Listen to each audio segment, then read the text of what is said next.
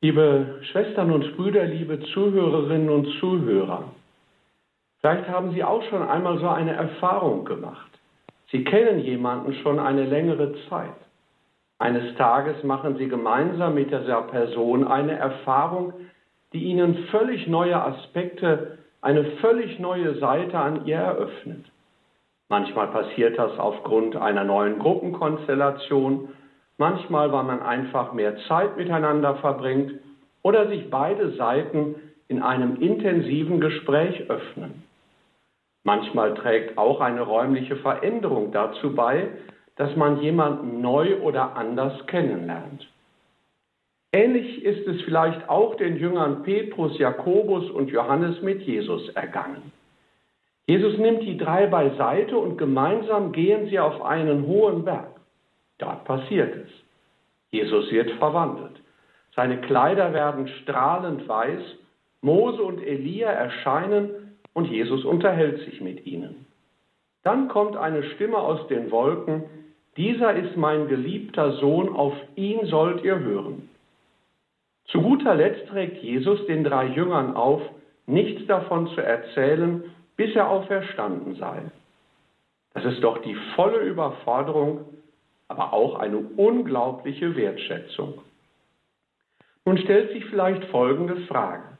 Welche Seiten, welche Aspekte der Person Jesus können wir in dieser Erzählung erkennen? Der Evangelist Markus lässt sichtbar werden, in welcher Tradition sich Jesus bewegt.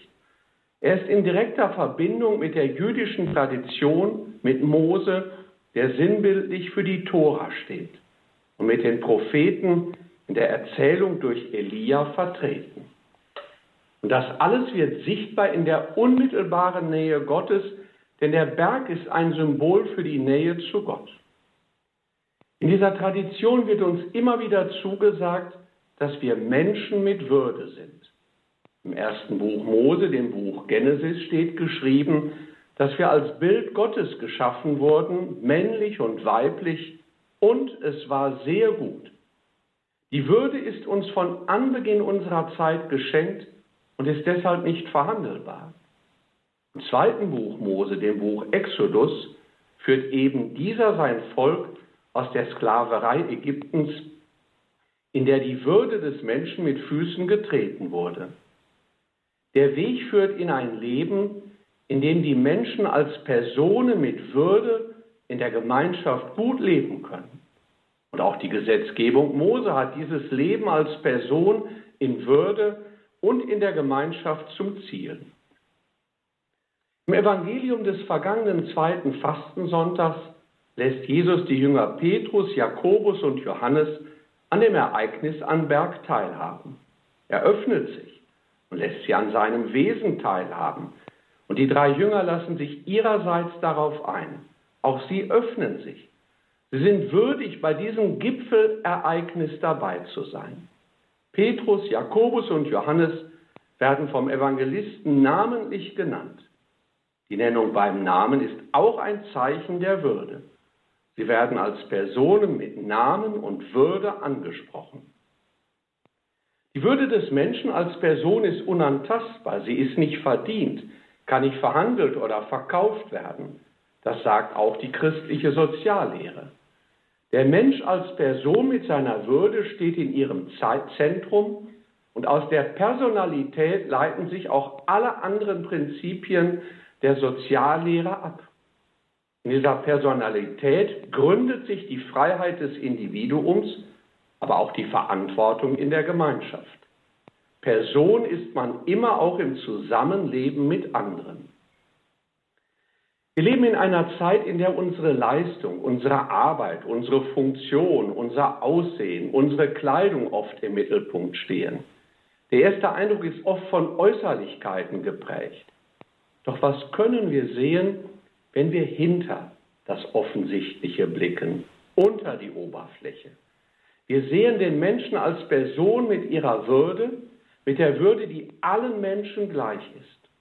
Dahinter zu blicken fällt uns manchmal leicht, vor allem wenn es um Bekannte geht, um Freunde, um Menschen, die unseren Lebensstandard teilen.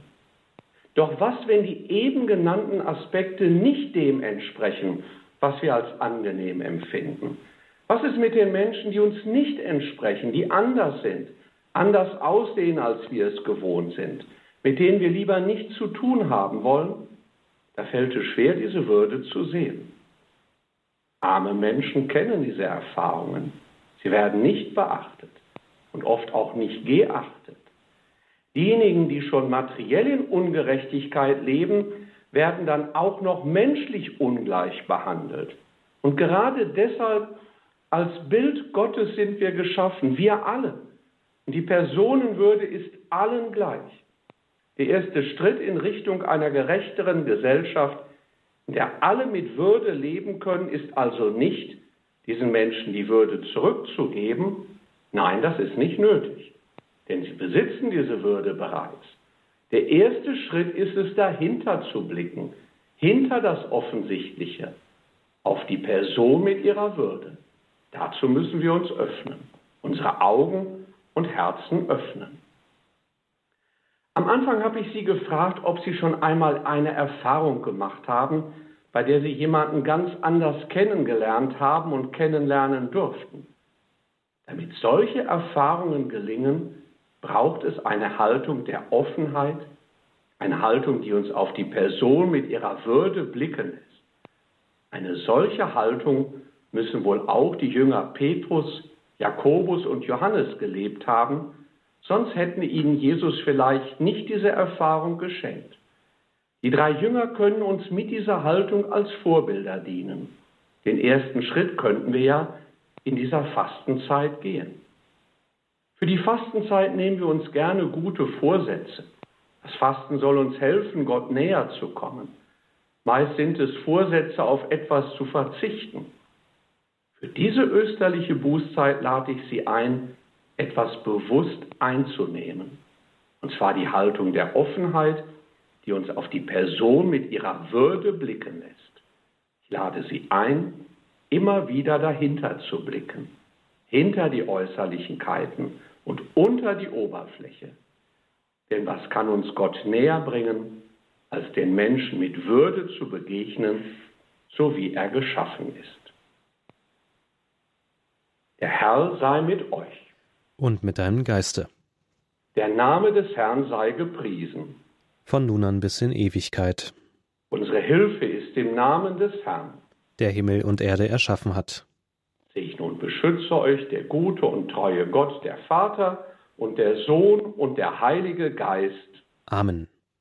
Singet Lob und Preis. Dank sei Gott dem Herrn.